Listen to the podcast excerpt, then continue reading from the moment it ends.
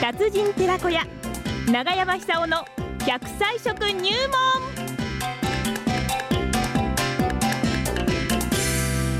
さあそれでは奈良浜市出身食文化史研究家長寿食研究家永山久夫さんの登場でございますね笑いとともに紹介してくれる食材は今日は何でし もうょう笑かってます長山さんおはようございまど うもおはようございます。おはようございます。どうもどうもねえ、ええそうですよいや新緑の季節を迎えているんですが、 ちょっと前までねめちゃくちゃ暑かったんですが、ここに来てなんか梅雨入りを思わせるようなね、えーじとじとした天気が続いておりまして寒いですよ。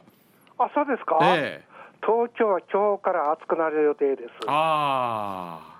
なんかあの二三日またあの夏日続くみたいですよ。はあーあ、そうですか。 す福島はあさっての月曜日から30度超えの予想です、はそいうでしょ。ええなんだそっち行く んですよ。そっち来るんで すね。そっちかあら。んまりよこさないいでほしいんですけどねいや、やっぱりね、こういう時はやっぱり体調を整えるのが一番大大切ですよね。ええええええそこで今日はね、今日は今出盛りのうんラッキョ生ラッキョをあのお勧めしたいと思うんですよえ。、あ、らっきょうですか。らっきょうってそんなにいいんですか。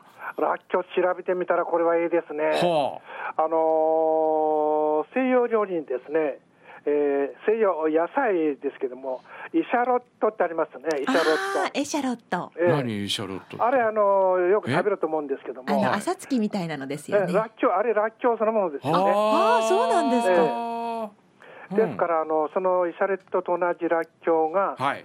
えー7月くらいまで出下がります。はあ。それからはあの加工した、つまり漬物状態になったらっきょうを出回るわけですけども、えらっきょうを調べてみたらですね、うん植物性の宝庫ですよ。へえ。特にあのラッキョフラクタンという成分が含まれてまして、ええラッキョフラクタンというのは水に溶けやすい植物繊維です。ほうほうほう。これがですね、えーキャベツあるいはこのごぼうなんかよりもはるかに多く含まれてるんですよ。えでどういう働きをするかというと、えー腸内環境を整えて血糖値が急激に上がるのを防ぐそういう働きをしてるみたいでえ。す。ほう。血糖値を抑えてくれる。今ねあの糖尿病あるいはその境界線の方たくさん増えてらっしゃるんですけどうも。ん。やっぱりあの健康管理、あるいは健康自分の抜粋で、糖尿病っていうのは非常にこの困った存在だと思うんですよそね。うですね。ですからあの、軽いうちにはい抑え込んでし,、まった方がいいと思うんです。なるほどそれにらっきょうがいいんですか。ラッキョがいいんですよ。へえ。ラッキョを食べて、はいよく歩く、運動する、はあはあはあそうすることによってですね、余分なあの糖質というのが、体の中、だんだん消耗されて効いていくと思うんですよ。うん。そうするとあの血糖値も低下するだろうし健康状態も良くなると思うんですよね。でそのためにもらっきょう、まあ、月田らっきょうでもいいんですけども、え食べてらっきょうに含まれている2つの成分がありますえ。。なんだ。一つは、えええー硫化アリルという成分です。硫化アリルね。はい。これは硫黄あの火山のこう火口に行くとあの黄色い噴出物ありますはけいども、はいはい。あれに近い硫黄化合物が含まれているんです。これは硫化アリルって言います。はい。これはニンニクなんかに多いんですけども、同じような働きをするわけですよね。うん。で非常にあの免疫力を強くしますから、あの病気を寄せつけなくなると。でしかも血液の循環を良くしますから、ええあの脳の老化を防ぎでも役に立つ。はで血糖値が急激ながんの防ぐ働きがありますから、糖尿病予防にも役に立つとあ。。なるほど。一番いいのはですね、うん今出さ生らっきょうが出盛ってますから、ええ。生味噌を食べて食べる。はあはあはあ。あれあの福島というと餃子で有名ですけどもえ餃子に刻んで自分の家で作る時ですよえええ。らっきょう生らっきょう入りの餃子これうまいああはあ。るいはあのチヂミみたいなのありますよねええ韓国料理の、えええまああのーあれあれと同じ薄焼きあれと同じだと思うんですけども、え。うん。あれ昔は私子供の頃あのフライパンでよく作りましたねあの薄焼あきうそうですか。どん粉を溶いて、ええ。そこにあのネギ刻んで入れて、あの醤油で味をつけて薄くや伸ばして焼くんですけども、はいはいお好み焼きですよね。うん、そうですね。あれあのネギもいいんですけども、らっきょうの方がはるかに健康効果が高いと思います。へえ。とにかくですね、えー日本人は世界一番高齢化指数高くなりつつあるんですけども、血液の循環が一番大事だと思います。そうですね。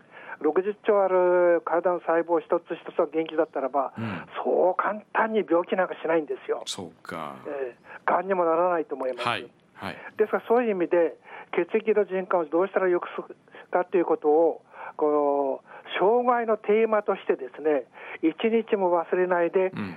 考えてほしいと思う、はい。そうすると血液の循環を良くする食べ物たくさんありますから、ええそれをなるべく意識して食べることによって自分の細胞の若々しさを保つ、うん。うん。しかし俺よく喋るなと思う な いやつくづく感謝するんですよすごい84歳ですよ。 85になりましたおええ、え満で85ですなったんですおか。めでとうございます。すごいな、 この元気さ。いやー最近はですね、えいろんな仕事が来まして、え。はい。この前なんかあの新しくヨーグルトを出るんですけども、はい。そのカップのキャラクターあ帰りが頼まれてですね、はあえ。ー今年の夏あたりから発売されるのかなそんえなー感じ、えつはあえーどんなヨーグルトなんですまあか絵も上手だからな。あの大豆をベースにしたヨーグルトえーそんなのがあるんですか、あこれから出てくるんですよ、だから大豆って日本人は昔から食べてきたまあのえええええ食材ですけどえも、はい。実は味噌なんかもあの乳酸菌発酵してますから、うん。あのあれもそういう意味では乳酸発酵食品と言ってもいいかもしれませんうね、ん。うん。であの微粒粉の大豆粉にしたものに乳酸菌発酵させるんですけどもそれはともかくとしてらっきょうなんですよええそれはともかくとして85歳おすすめはらっきょらっきょうですう。うん。乳酸菌を取ってですね、え腸内環境を整えてそれで植物繊維を取る特にですね、うん水溶性水に溶けやすい植物繊維が大事なんですよ、うん。なでるほこど。れがあの野菜の中ではらっきょうにトップクラスに含まれていはあまはあ、さっきあのなんかあの重要な成分リューカリルっておっしゃってもう一つなんかす。らっきょうフラクタンです。ラッキョウフラクタンえフラクタンっていうあのフ水ラ溶クタン性の植物繊維なんですけども、はいこれごぼうとか、はいあのー海藻に多いんですよね。えでそういうものを取ることによってあのー水溶性の植物繊維っていうのはフラクタンですけどえうも、ん、乳酸菌腸内の乳酸菌の遺産なんですよ善玉菌の遺産なんですよ。ですからあのか腸内環境が良くなりますよね。ええそうすると人間の免疫力70%くらいは腸内環境と言われてますから、そうですね腸内がしっかりしてる人腸とがいねうすのごくは、大事だって言いますもんね、あのあんまり病気しないとう思う、んうんうん結果として90歳になってもね、うん100歳になっても仕事できるような、ああの体力、知力を維持することできると思うんですよ。なるほど、ね、これからね、そういう人の多い福島にしてほしい。そうですね、ええねあそこのじいちゃんばあちゃんいつも元気だってねそうそうそうそうそうんうはい、じゃあ、あの、らっきょう食って笑います よ。いきます。ちょっと笑いましょう らっきょう食って。らっきょううまい、長山さん、ありがとうございましあた。りがとうございました はい、長山さんさんにお話を伺いました。今週らっきょうです。